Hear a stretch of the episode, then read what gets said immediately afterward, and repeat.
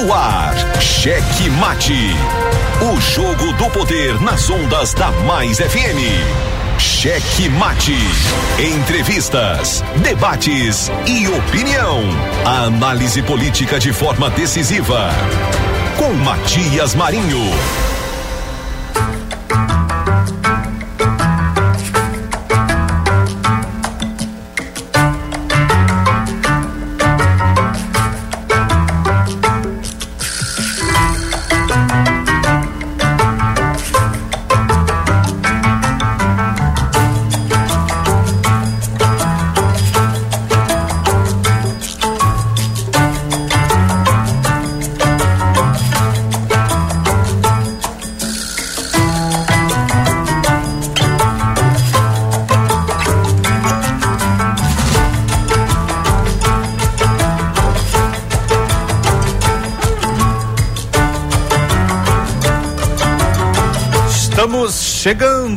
Com muito amor no coração, com Jesus na condução, sempre com verdade, honestidade e alteridade. Boa noite, Matias Marinho.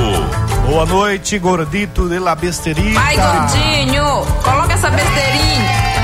Boa noite a você que já está conosco, dando aquela carona gostosa, aquela carona legal, a carona da audiência. Você que está no táxi, você que está na van, você que está no ônibus, você que está em casa, no apartamento, ou até naquela casinha lá no sítio, numa fazenda. Obrigado pelo carinho da audiência e pela sua companhia. Você que acompanha a gente diretamente pelo Dial, na frequência 99,9, você na Grande Ilha, São José de Ribamar, Passo do Lumiar, Raposa e São Luís. Boa noite, Pedrinho. Opa, boa noite. Chegando aqui em mais um programa Checkmate, o Jogo do Poder. Boa noite para você, Edmael. Boa noite, Matias. E ao ouvinte que está sempre aqui conosco a partir das 18 horas. Maranhão inteiro ligado no Cheque Mate. Cheque Mate. Esse programinha que já tem até dois direitos de resposta, não é só um, não. O negócio é bom. pois tu me conta. é, senhor, parada é pesada. e, aí e parece que tem um aí que tá simultâneo, assim. Parece que a, o direito tá acontecendo simultaneamente. Clipagem. É, e, online, clipagem online. Online. online. Muito bem, obrigado a você que está acompanhando a gente nas queridas cidades que a gente sempre cita aqui. É, diretamente pelo Daio, em Axixá, Morros, Rosário, Icatu, Cachoeira Grande, Presidente Juscelino, Bacabeira, Humberto de Campos, Santo Amaro, Barreirinhas, galera toda de Barreirinhas, agora em São Luís, que o Lula tá chegando aí, ó. E aí vieram todos, né, para São Luís. Hoje, final de semana aí, ah, vai ser por aqui mesmo. Você em Santa Rita, Itapecuru, Mirim, Anajatuba, Miranda, Arari, Vitória do Miarim e até Santa Inês. E claro, tem as nossas queridas retransmissoras da rede Checkmate, Alternativa FM em São Mateus, a Clube FM 92,1 também em São Mateus. E para completar essa trinca de rádios queridas acompanhando a gente, retransmitindo a Ativa FM. Guanabara FM em Colinas, Santa Rosa FM 87,9 em Araioses e para fechar a Rádio Redação FM em Olho d'Água das Cunhãs. E você já sabe, participa com a gente pelo 98220 7999, nos acompanhe também pelas redes sociais. Arroba Checkmate Rádio é o endereço no Instagram. Compartilha, siga-nos siga-nos, siga-nos, siga-nos, siga-nos bons, siga-nos nos, nos bons. Ative o sininho de notificações e dê aquele tapa no peito do like.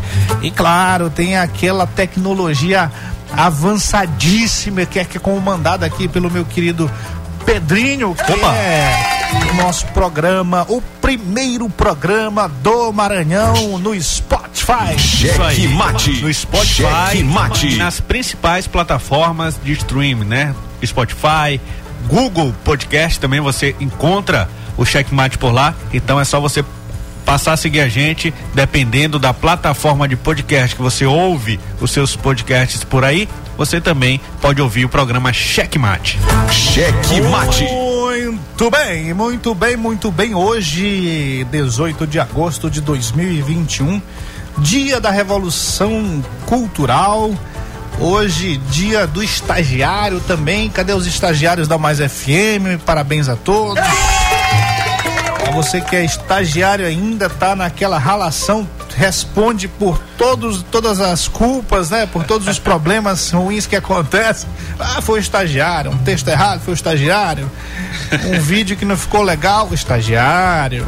Estagiário é um, um, um, trabalhador de muito valor, né, meu caro Pedrinho? É de, de muito valor, né? E eu acho injusto isso com os estagiários. Parece que a pessoa quando passa desse patamar, ela quer se vingar de quem vem depois, né? Não é, rapaz.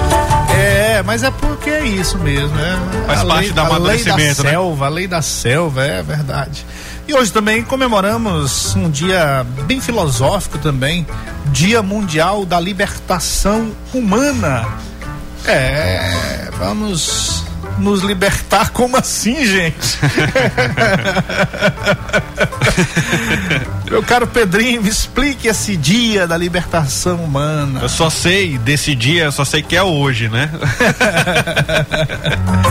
é, vamos aprofundar mais sobre essa, essas questões. Aliás, a propósito disso, é, sobre essas coisas que às vezes a gente não, não, não consegue perceber. Eu, eu, fui muito questionado esses dois dias, meu caro Pedrinho.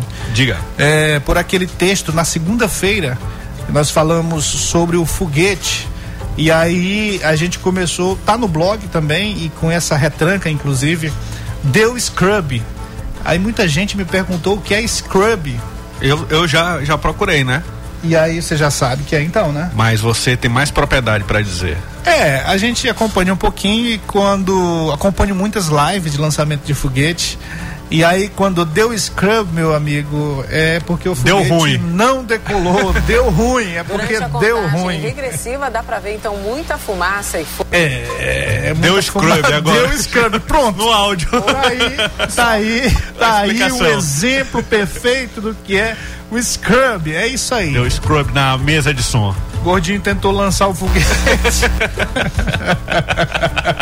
espera, vamos, espera, vamos espera esquentar o motor. É.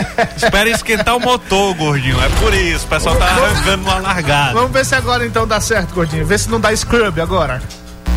Durante a contagem regressiva, dá para ver então muita fumaça e fogo sobe por alguns minutos, cai e aí Pum. explode. Exercício caro, hein? Esse. Vamos lá, imagem é caro esse. Esse do pouco, sábado, inclusive, foi um exercício caríssimo. Caríssimo, caríssimo, altos contratos com essas agências aí de táxi aéreo, não é isso, meu caro Pedro? Tu sabe se foi no fiado ou já pagaram a conta? Normalmente é na fatura ali. Você vai mandando. Porque, até porque a, a, a não existia assim a. Tinha a expectativa tem aquela história da expectativa e realidade. Sim. Existia a expectativa de 150 prefeitos. Sim. E aí, claro, na realidade é que não chegou nem a 40. Imagina as cadeiras, né? Com, que é, botaram mais cadeira. Pois é. Mas as Mas cadeiras, é só recolher, né? As cadeiras resolveram, porque tinha, teve um engarrafamento lá de quase um quilômetro só de ônibus. É. Então, isso foi resolvido. Agora a questão foram os prefeitos. Expectativa de 150 prefeitos. E, claro, os prefeitos, não, não vou, tem que me buscar aqui. E, sabe, de ônibus demora, de carro demora também. Em época de pandemia, a melhor desculpa, né? Pois Rapaz, é. eu, eu acho que eu tô com Covid. Aí deu segunda-feira. Eu fiz o teste, não era. pois é, e aí o que que aconteceu, Pedrinho? Aí, a, a já que a expectativa era essa, de 150, a, a, os contratos foram para contemplar tudo isso, mas não deu, não deu, mas foi muita coisa. Mesmo o pouco que, que se consumiu desse contrato, foi muita coisa e isso vai se desenrolar daqui para frente. Essas coisas de política ah. Essa, essa, essas estruturas que são usadas assim, normalmente quando se usa o poder público como, como foi usado claramente, nós tivemos ontem aqui é, uma notícia aqui do blog do Herbert Saraiva, não foi isso? Isso. Ele mostrou um vídeo lá da prefeitura de Imperatriz preparando o local lá do, do, do onde aconteceu o evento, ou seja, já tem uma prova de, do uso da estrutura pública, do poder público num evento particular, numa possível campanha antecipada. E normalmente nesses casos elas vão aparecendo aos poucos.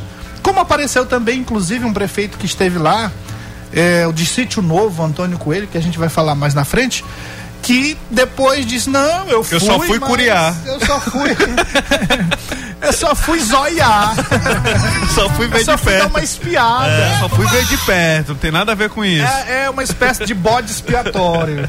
Você sabe, você sabe que essa história do bode expiatório, é, o presidente era o pai do Joaquim Aik, o Najibão, presidente da Assembleia.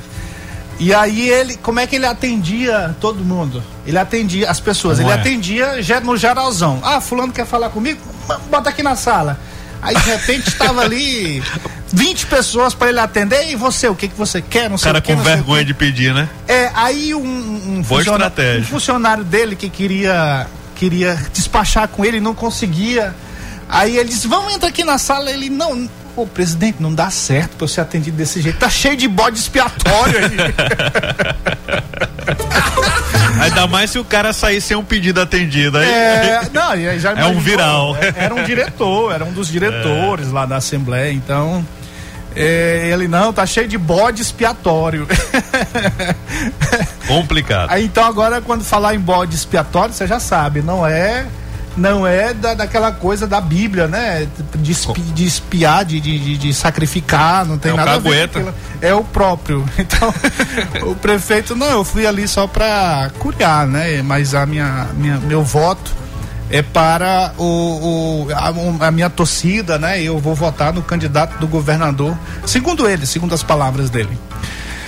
Pois muito bem, já estamos quase aqui adiantando os nossos comentários. Vamos então, meu caro gordito de la besterita, vamos para os nossos destaques que preparamos para o nosso ouvinte. Cheque Mate apresenta os destaques do dia.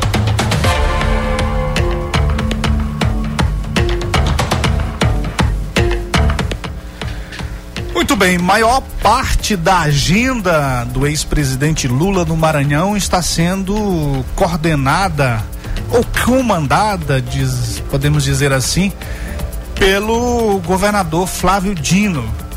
E aí a gente poderia até acrescentar, tem aí Brandão e Camarão no cardápio dessa agenda toda. Pelo menos 90% da agenda do ex-presidente Luiz Inácio Lula da Silva no Maranhão está sendo comandada pelo governador Flávio Dino, que é do PSB.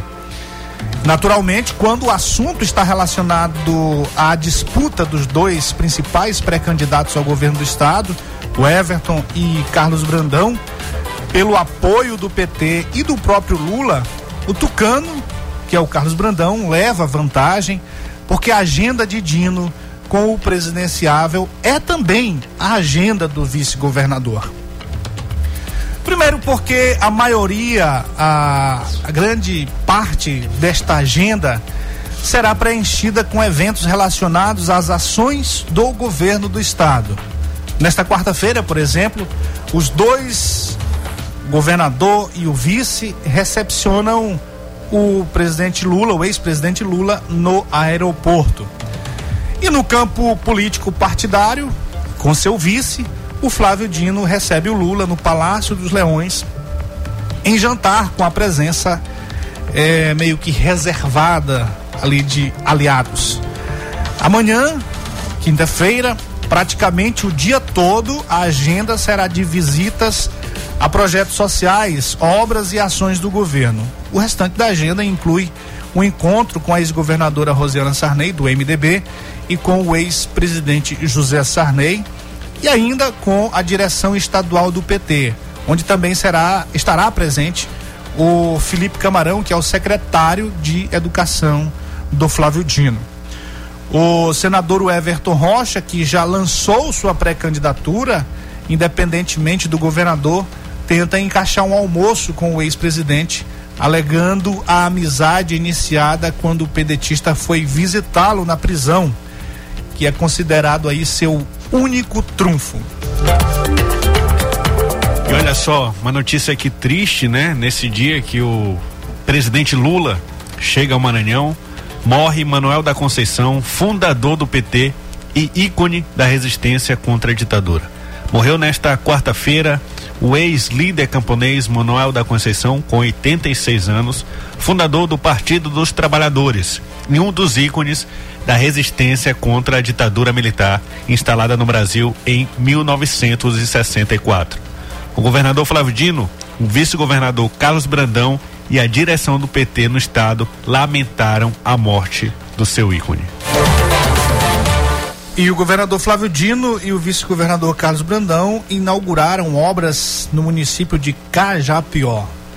O governador estará, esteve em Cajapió inaugurando obras na educação e infraestrutura, além de implantar programa de tecnologia e instalar sistema de abastecimento de água. A agenda será na quarta-feira. É, aí misturou aqui tudo, mas nós temos um áudio aí do, do governador Flávio Dino em Cajapió. Eu estou no partido.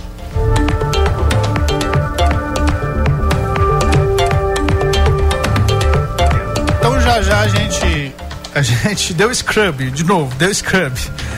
Vamos à próxima pauta, meu caro Pedrinho, já já a gente coloca Falar em o Cajapió, né?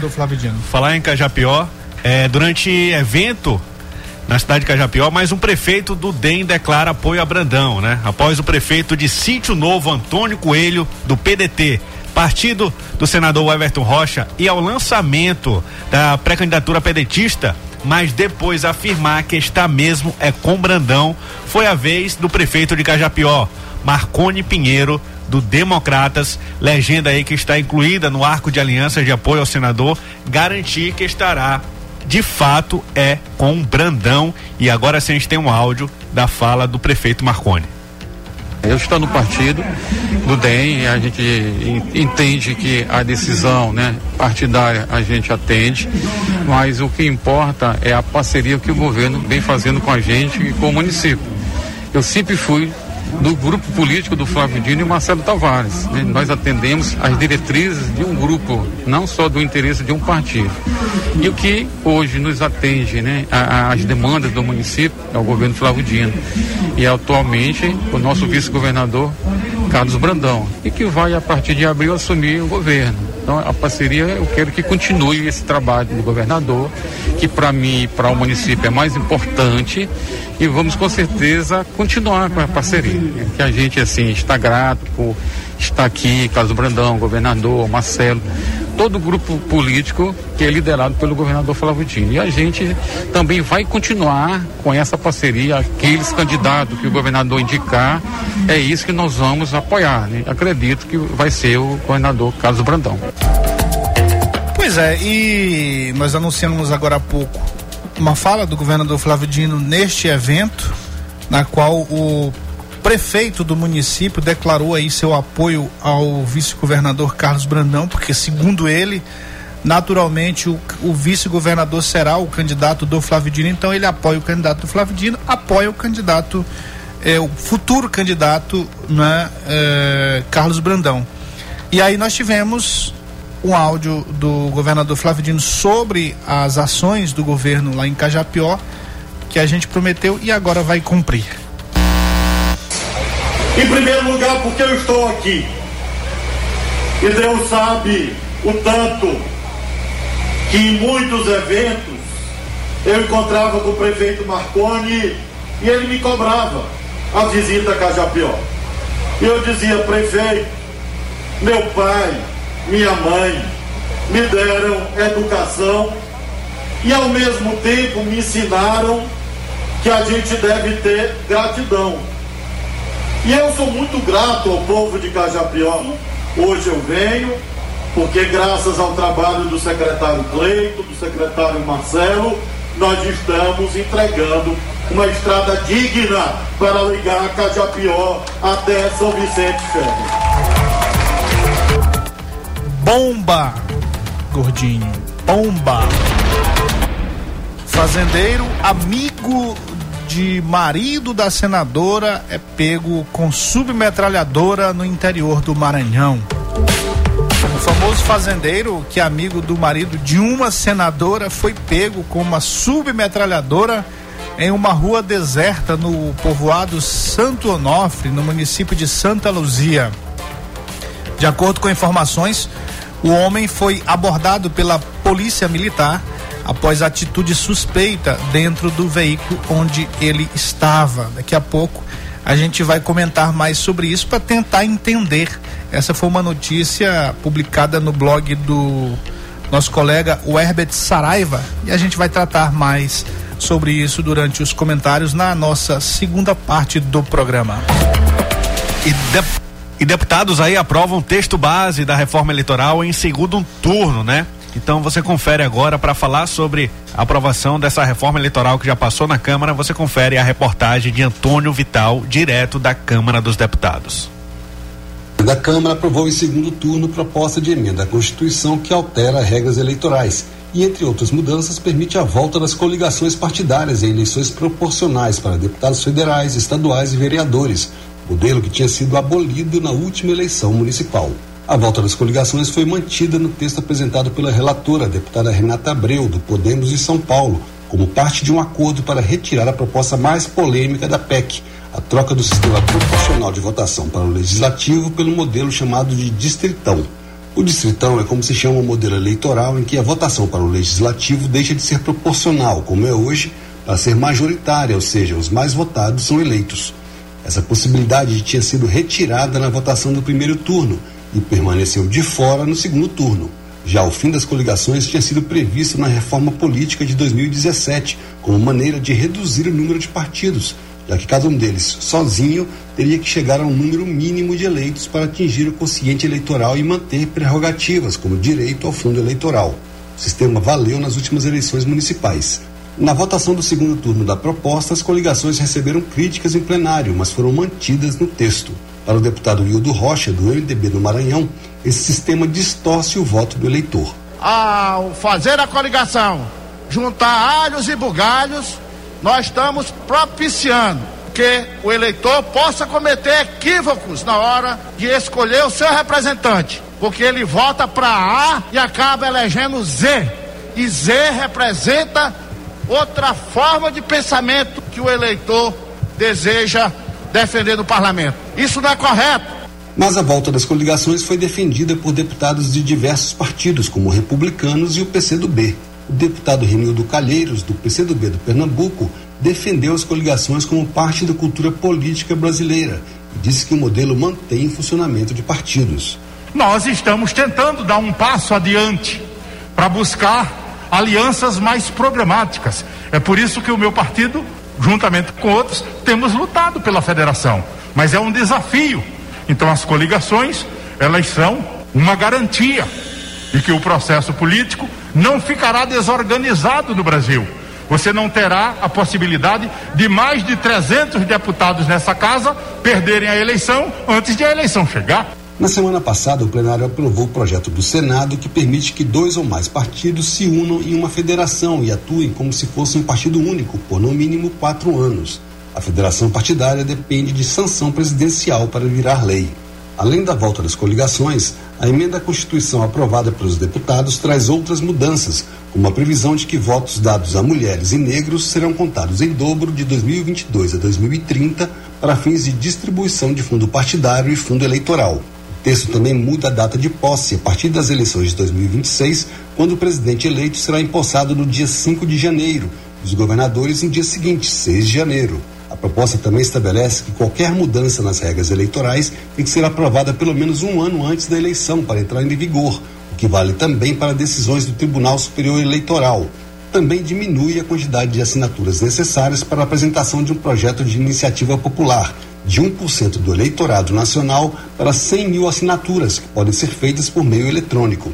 A proposta permite ainda que consultas populares sobre questões locais sejam feitas junto das eleições. A proposta de emenda à Constituição que muda regras eleitorais segue agora para análise do Senado, onde precisa ser votada em dois turnos antes do início de outubro para valer para as próximas eleições. Reportagem bem explicada, meu caro Pedrinho, sobre essa questão da reforma eleitoral aprovada em segundo, segundo turno na Câmara e que deve passar ainda para aprovação no Senado. Pois é, e assim, reforma eleitoral você viu, foi aprovada jato, né? A gente comentou aqui há poucos dias e já está aprovada em segundo turno. Enquanto isso, projeto de lei que faz mudanças no imposto de renda é adiado mais uma vez. Essa é a segunda vez que a votação é adiada. O projeto já estava na pauta na última quinta-feira e quem pediu agora o novo adiamento foi o líder da minoria, deputado Marcelo Freixo. Ele disse o seguinte, que estava atravacando o debate no plenário, por isso ele fez um apelo, né, e fala: a gente pode avançar ainda sobre o texto. O texto faz parte do pacote da reforma tributária, trata da cobrança do tributo sobre lucros e dividendos distribuído pelas empresas a acionistas, diminuição do imposto de renda das empresas e cancelamento de alguns benefícios fiscais. É, e o recurso que impede congelamento do salário dos professores é aprovado na Câmara dos Deputados. Olha, meus queridos mestres, fiquem atentos para esta reportagem. E agora nós temos é, correspondente na Câmara e no Senado, não é, meu caro Pedrinho? Isso, mais uma reportagem agora do Antônio Vital, direto da Câmara dos Deputados. Os deputados decidiram que terá de passar pelo plenário da Câmara projeto do governo que limita o reajuste do piso nacional dos professores pelo Índice Nacional de Preços ao Consumidor, INPC, ou seja, pela inflação acumulada nos 12 meses anteriores. O projeto tinha sido aprovado pela Câmara em 2009, depois foi alterado no Senado. Essa alteração permitia um reajuste do piso maior que a variação do INPC, se a variação do valor mínimo por aluno fosse maior. A proposta voltou para a Câmara e, em 2011, recebeu um parecer da Comissão de Finanças e Tributação para que a mudança feita no Senado fosse rejeitada e o projeto não precisasse mais passar pelo plenário para ser enviado à sanção presidencial. A então deputada Fátima Bezerra, atual governadora do Rio Grande do Norte, apresentou na época um recurso contra a decisão da comissão e este recurso foi aprovado em plenário por uma diferença de apenas três votos, 225 a 222. Dessa forma, o projeto com alteração do Senado, ou seja, com a previsão de um reajuste do piso salarial dos professores maior que a inflação, terá que ser apreciado em plenário. Deputados de diversos partidos defenderam que o plenário analise a proposta. O principal argumento é o de que, depois da aprovação do projeto em 2009, o Congresso aprovou o Plano Nacional de Educação, com a previsão de valorização dos professores, e criou condições para reajustes do piso com o Fundeb, o Fundo de Manutenção e Desenvolvimento da Educação Básica e de Valorização dos Profissionais da Educação em 2020 o que explicou o deputado Danilo Cabral, do PSB de Pernambuco. Quando foi feito o Plano Nacional de Educação, a meta 17 previa justamente a recomposição da média da remuneração dos profissionais da educação. E no Fundeb, nós aumentamos, essa casa aprovou, de 60% para 70% a vinculação dos recursos do Fundeb para a remuneração. Então é completamente incoerente que neste momento a gente faça agora a reprovação dessa medida. O deputado Tiago Mitrô, do Novo de Minas Gerais, defendeu a proposta original aprovada na Câmara. Ele disse que o projeto com a previsão de reajuste pela inflação foi apresentado na época pelo governo do PT e leu a justificativa apresentada pelo governo. O governo pretende impedir uma elevação contínua da parcela correspondente aos gastos com a remuneração dos profissionais do magistério, comprometendo no médio e longo prazo o financiamento de outros não menos importantes itens para a melhoria da qualidade da educação básica pública tais como os dispêndios na manutenção e melhoria das instalações físicas das escolas, na aquisição de material de ensino, na universalização do uso da informática e do próprio aperfeiçoamento profissional dos professores. Atualmente, a revisão anual do piso dos professores é feita com base no mesmo percentual de crescimento do valor anual mínimo por aluno referente aos anos iniciais do ensino fundamental. Com a reformulação do Fundeb, ocorrida em 2020, deverá haver um aumento maior que o INPC para o valor mínimo por aluno, o que vai refletir no piso dos professores. O projeto que trata do reajuste do piso salarial dos professores será analisado em plenário, ainda sem data definida. Pois é, e em um ato de traição, os deputados do Maranhão votaram contra os professores. Os deputados federais Aloysio Mendes, Edilásio Júnior, Gil Cutrim, sempre Gil Cutrim, Hildo Rocha, Josivaldo JP, Pastor Gil votaram contra o recurso, portanto, contra os professores. E a favor do recurso votaram Bira do Pindaré, Kleber Verde, Gastão Vieiras, Juscelino Filho, Marreca Filho, Pedro Lucas, Rubens Júnior e o deputado Zé Carlos. Ou seja, esses, esses deputados votaram a favor da discussão que volte para que volte para a Câmara para ser discutido, né? Aí ele já estava quase para ir para a sanção, então volta e aí pode mudar tudo é, em relação a esse projeto aí que ia ter uma outra base de, de cálculo para poder aumentar o salário dos professores, né? Então, essa discussão continua na Câmara dos Deputados. Muito bem. Fique atento, meus mestres, professores, a esses deputados aqui que parece que não querem discutir educação, não querem conversar sobre a melhoria dos salários dos educadores. Aloysio Mendes, Edilásio Júnior, é o tido como riquinho lá da Península, o Gil Cutrim, outro riquinho aí, filho de, de um poderoso do, do TCE, o Wildo Rocha, o Josivaldo JP e o pastor Gil, que não é o Gil Cutrim, é, o, é um pastor, Gil Denemi, está sendo chamado aqui de Gil. Muito bem, esses foram os destaques. Vamos para a segunda parte do nosso programa. Cheque Mate. O jogo do poder nas ondas da Mais FM.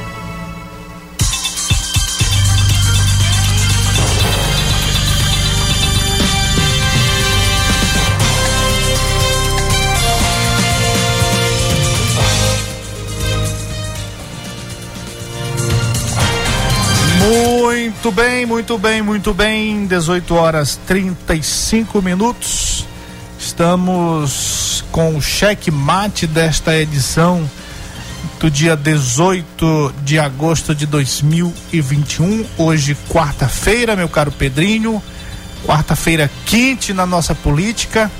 Antes da gente começar os nossos comentários aqui, especialmente sobre os destaques Diga. do dia Grande abraço aos nossos amigos que sempre nos acompanham.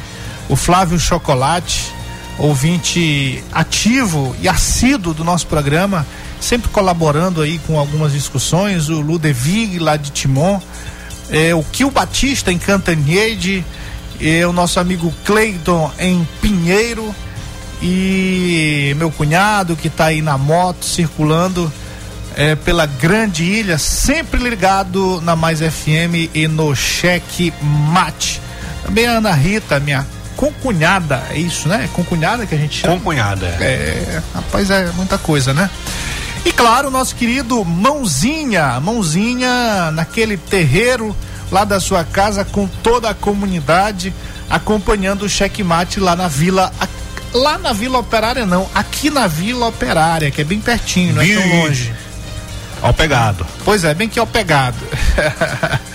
Obrigado, mãozinha, a todos aí, o meu forte abraço, meu e do querido Pedrinho. Aliás, hoje ele me deu uma ligada e comentou, Pedrinho, ah, eu, que ele tá falando. É, ele comentou isso. Que já tá todo mundo sabendo que tu chama Dé e eu chamo Mãozinha. Só que na comunidade. Um abraço, Dé. Ele não é conhecido como Mãozinha, é conhecido como Dé. Sim. É, poucos conhecem como Mãozinha. E aí, mas já a galera já tá chamando ele lá de mãozinha. Ah, tu é o mãozinha. O nosso trabalho é deixar Dé conhecido também como, como mãozinha. mãozinha. Pois é. E aí ele toda manhã, nos horários lá onde a rádio comunitária funciona, a rádiozinha lá com a corneta lá em cima, é, ele avisa do programa e convida toda a comunidade para acompanhar o checkmate de segunda a sexta de 18 às 19 horas. É um, um carinho muito grande, a gente fica muito feliz com essa amizade, né, meu caro Pedrinho, com essa parceria. Com certeza, o ouvinte sempre está conosco, né? A gente fica feliz quando é, rola essa amizade aí dos dois lados, do lado daqui, do lado de lá. E essa é a nossa intenção cada vez ficar mais próximo do ouvinte e ver novidade aí no checkmate, viu? E olha aqui, ele disse, eu falando aqui agora que eu abri, você viu aqui, né? Agora que eu abri aqui o WhatsApp e ele está dizendo aqui, Matias, um alô para, as, para a Rádio Comunitária das Vilas. Estamos todos ligados aqui na programação. Show. Ligados daquele jeito. É, no terreiro aqui com a comunidade acompanhando o checkmate. Muito obrigado. Show de bola, show de bola, show de bola.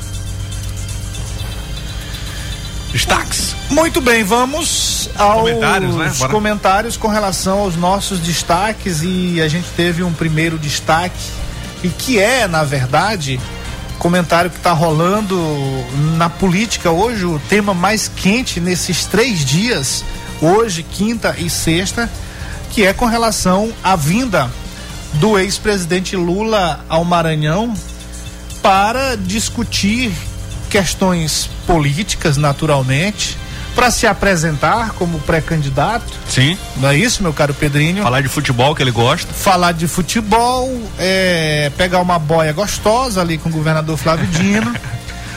e vai pegar uma boia também. Será que ele vai falar assim, cadê aquela lagosta que serviam aqui antes? É, é, ele não- ah, não. Aí, aí é- vai ser só amanhã. Vai ser só amanhã. Vai ser só amanhã. Ele vai ter esse jantar, né, com o governador Flávio Dino e com o vice-governador Carlos Brandão. Nosso destaque inicial a gente colocou sobre esse praticamente 90% da agenda, é claro, do comandada aí pelo governador Flávio Dino, o que é Natural. natural. né? O governador, além de ser o governador do estado, ele é da, do arco de alianças ali da esquerda contra o bolsonarismo. De verdade, o governador Flávio Dino é contra o bolsonarismo, goste você ou não, mas ele não está ali em cima do muro. Ele não está fazendo graça para os filhos de Bolsonaro. Ele Sim. não está fazendo festa lá na mansão e trazendo filho de Bolsonaro ou trazendo gente lá do Centrão.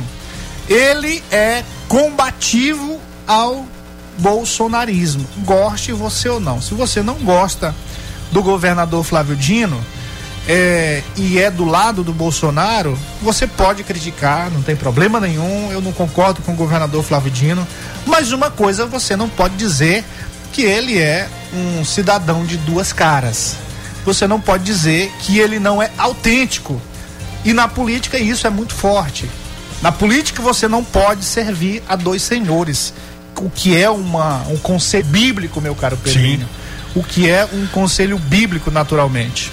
Pois é, e o que a gente vê, né, é essa questão. É, a gente é, viu, eu assisti uma live, é, Matias, no domingo, de bolsonaristas, né, porque é sempre bom a gente estar antenado de tudo, das discussões, do que se pensa dos diversos campos políticos. Eu estava assistindo uma live de bolsonaristas no, no domingo à noite, em que o Silvio Antônio, que foi candidato a prefeito de São Luís, ele falava sobre essas alianças, como seria, quem seria o candidato do Bolsonaro no Maranhão. E os bolsonaristas de carteirinha já estão começando a se conscientizar de que pode, que pode surgir um candidato que não seja é, um autêntico bolsonarista, né? Que seja um acordo bem político, né?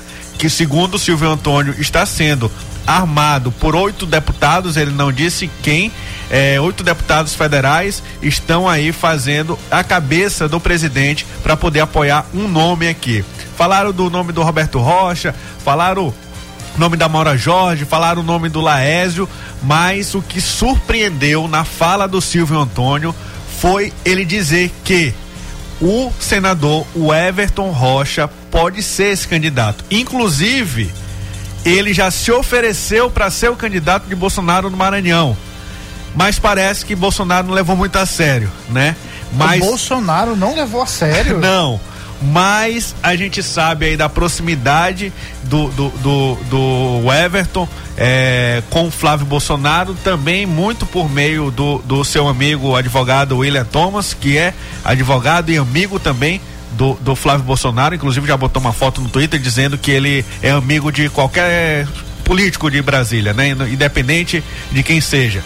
E aí surpreendeu essa, essa, essa fala aí do, do Silvio Antônio de, de, dele dizer que o Everton Rocha pode ser esse nome de Bolsonaro. Ele ainda disse o seguinte: eu não sei se nessa essa parte pareceu ironia né? Eu não falei com ele, mas a gente pode até trazê-lo aqui para ele falar um pouquinho desse cenário do, do, do, Bolsonaro aqui no Maranhão. Ele disse até que o Everton estava disposto a trocar de partido. Isso eu duvido muito. Eu acho que ele, ele tem a coragem de continuar no PDT e fazer aliança aí com quem ele bem entender. É, onde há fumaça, meu caro Pedrinho, normalmente há fogo. E a gente tem visto aí que não é só fumaça, na verdade. Sim. Essa relação do Everton com o bolsonarismo não é só fumaça. Embora ele, hoje, por exemplo, ele esteve é, tentando se apropriar de um evento do, do PT, da esquerda, e ele insiste no, no nome do.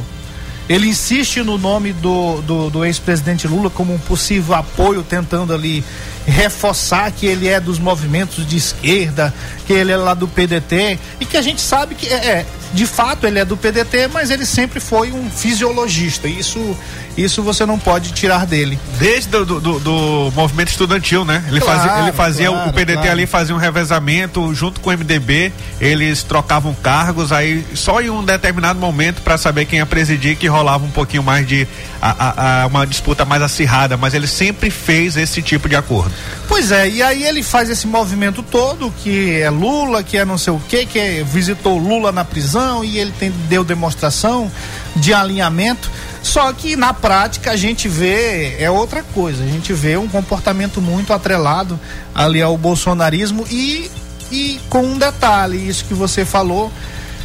É, essa coisa de não ter Maura Jorge, de não ter o Roberto, o próprio Roberto Rocha, de nunca se encontrar ali com o partido. Sim. E o Bolsonaro, outro dia o, o, o, o Roberto Rocha teve que correr para alcançar o Bolsonaro, uma vez que ele teve aqui no carro, né? Ele entrou no carro e ele saiu correndo, desesperado. Foi engraçado. Pois é, pra você ver que não há, o, o, o Bolsonaro acaba não contemplando essas pessoas como deveria. Agora o Everton não. O Everton Sim. faz uma festa lá em Brasília e. e- e É porque chama... são, são relações diferentes. Assim, a gente não pode negar que o Everton Rocha ele tem mais prestígio político do que o Roberto Rocha. O Roberto Rocha é ali como se fosse um amigo de- do, do Jair Bolsonaro. Ele, ele realmente tem uma proximidade é, por conta aí, depois a gente pode contar em outro momento o que levou essa proximidade do Roberto Rocha aí foi meio sorte, né? Que uma, uma funcionária dele era amiga da, da, da mulher do Bolsonaro muito antes dela ser esposa, né? Porque ela, ela trabalhou pro Bolsonaro, ela era secretária lá do gabinete do Bolsonaro. Então tem essa relação que conseguiu ali levar o Roberto Rocha para dentro da casa do, do, presi- do, do presidente Bolsonaro. Mas a relação do Everton é diferente. Essa relação de, de, de, de se conseguir é, o Bolsonaro também adentrar lugares que ele não, não chega, né? Conseguir ele se infiltrar em lugares que ele não é bem-vindo. Então, é, pode ser aí que é, o Roberto Rocha esteja em desvantagem em relação ao Everton. Chegou, e o homem chegou aqui. Tá, Estão mandando imagens, imagens, Imagens, imagens. imagens. O presidente Lula chegando há pouco ali no aeroporto. Pode colocar o áudio. Tem áudio aqui? Será que essas imagens daqui?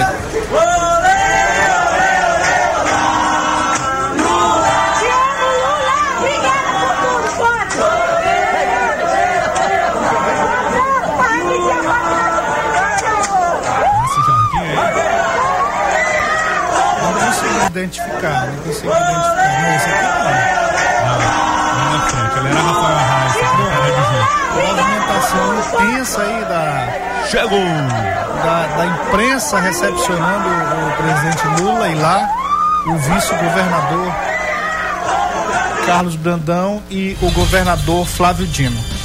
E aí, só para fechar esse assunto, meu caro Pedrinho, é, há esse movimento todo do, do, do Everton insistindo e, e e sendo ali o dono, o pai da criança, é, nesse, nessa questão do Lula. Mas aí ele esquece de uma coisa. E, e para reafirmar isso aí, para reafirmar que ele é Lula desde criancinha, que Lula é ele, ele começa a minar, a galera dele assodada começa a minar é, algumas informações negativas com relação ao vice-governador Carlos Brandão. A galera que promove fake news e que, que normalmente só fala nisso. Sim. É, quando, você, quando eles olham matérias que não os agradam, eles normalmente diz que é fake news. É. Mas quando a gente olha o dele, meu, é só- aí que é fake news. É normal. fake news é isso. Mas tudo bem. Eu, eu só, eu só acho injusto isso, você se utilizar de um termo que é, deve ser tratado com responsabilidade, porque a gente entende e a gente defende aqui que o nosso leitor, o nosso ouvinte, ele precisa, para ele ter uma informação, ele precisa ouvir sempre as correntes, as várias correntes, inclusive no jornalismo, porque eu sou defensor de um jornalismo, não o jornalismo que se diz aí, ah, o jornalismo é imparcial. Não, o jornalismo pode ser feito de forma isenta. Imparcial ele nunca vai ser, porque sempre ele vai estar, a notícia sempre vai estar a favor de alguma coisa, ou da população, ou vai estar a favor eh, de uma instituição, sempre vai ter ali um lado pendente. A, Isso é- isso a é partir do utopia. momento que tu escolhe uma palavra para um título de uma matéria, já perdeu a imparcialidade, Claro, porque tu já tá, perfeito. tu já tá é, é, é, se colocando aí por cima dela, né? E a gente tem que diferenciar o que é informação e o que é opinião. né? Exatamente. As pessoas podem ter opinião. Pois né? é. E Mas- para isso tem que saber quem é que está escrevendo, qual é o objetivo daquilo, se aquilo é informação mesmo ou se aquilo é opinião, para poder chegar a um denador- min- denominador comum. Mas o problema é que algumas pessoas transformam isso, esse, essa linha tênue e começa a dizer para para desmoralizar ou descredibilizar a informação do outro, diz que é fake news. E quando na verdade ele que está pregando fake news. Como essa que foi colocada, que eu estou querendo citar aqui, que eles colocaram sobre o vice-governador Carlos Brandão, que teria esculhambado o, o Lula em outro momento. Agora, quem não esculhambou ninguém em um outro algum momento, em algum É, momento. o próprio presidente Lula só chamava Sarney daquele nome. Sim. E, e- e Sarney não, porque sempre foi um muito polido. E hoje estão juntos, amanhã estarão jantando juntos. É, hoje Lula trata ele com muita deferência e reverencia muito o, o ex-presidente José Sarney. Então isso é da política. É, chega a ser até desleal quando você pega uma situação é, local, uma situação de momento, uma situação totalmente diferente e traz para esse momento agora. Porque aí ele está inviabilizando até né, quando ele usa, utiliza esse discurso, está inviabilizando inclusive da possibilidade do Lula apoiar um candidato do PDT quando o PDT vai ter um candidato a presidente da República, que é o Ciro, que também esculhamba o Lula. Lula, é. né? Então a gente tem que ter muito cuidado com isso e queria só fechar essa essa questão E aqui tem toda uma outra isso. informação que é, difundiram, estão tentando difundir também, sobre os convidados desse jantar, né? Foi dito aí que todos os deputados, sem distinção, todos os deputados estaduais foram convidados para o, o, o Palácio Leões para jantar com Lula, como uma forma do governador Flávio Dino mostrar o seu prestígio no estado, o que é uma mentira. Não houve isso de todos os deputados estaduais receberem convite. Falei com alguns, assim, selecionei alguns que eu, que eu tinha certeza que não tinham sido convidados. Teve um que falou assim pra mim, Matias, você tá, brin é, você tá brincando com minha cara, meu amigo? um de oposição. Então, então assim, não teve isso, né? Aí o porquê dessa, dessa de difu- difundir essa, essa notícia?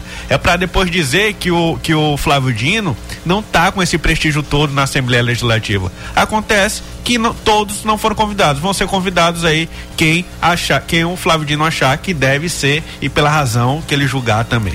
Claro, e o governador Flávio Dino tem muito o que conversar com o ex-presidente Lula. Há uma conversa. é, até ainda existe essa conversa, meu caro Pedrinho. Ainda existe essa conversa de até o governador Flávio Dino ser candidato a vice na chapa de Lula, por conta da aliança PSB, é, PSB-PT. Embora eu acho que ainda isso, isso já ficou para trás, talvez não não está muito forte isso, É. mas existe a conversa ainda. É, e independente disso, tem as conversas em torno. Hoje o Flávio Dino é uma liderança nacional. Hoje o Flávio Dino é uma liderança nacional, então essas conversas interessam muito ao ex-presidente Lula. E claro que nessa conversa você vai trabalhar, o governador Flávio Dino e Lula vai trabalhar alianças nacional, as alianças com relação ao o, o, o candidato da esquerda contra o bolsonarismo e vai trabalhar sim com relação ao governo do ao estado do Maranhão, as alianças com relação ao estado e que todos, inclusive o vice-governador, hoje estão no mesmo barco. Vice-governador Carlos Brandão, PSTB, o PSB do governador Flávio Dino, o PT que está colocado aí como Felipe Camarão, possível vice, todos esses partidos estão marchando juntos contra o bolsonarismo. O PDT não.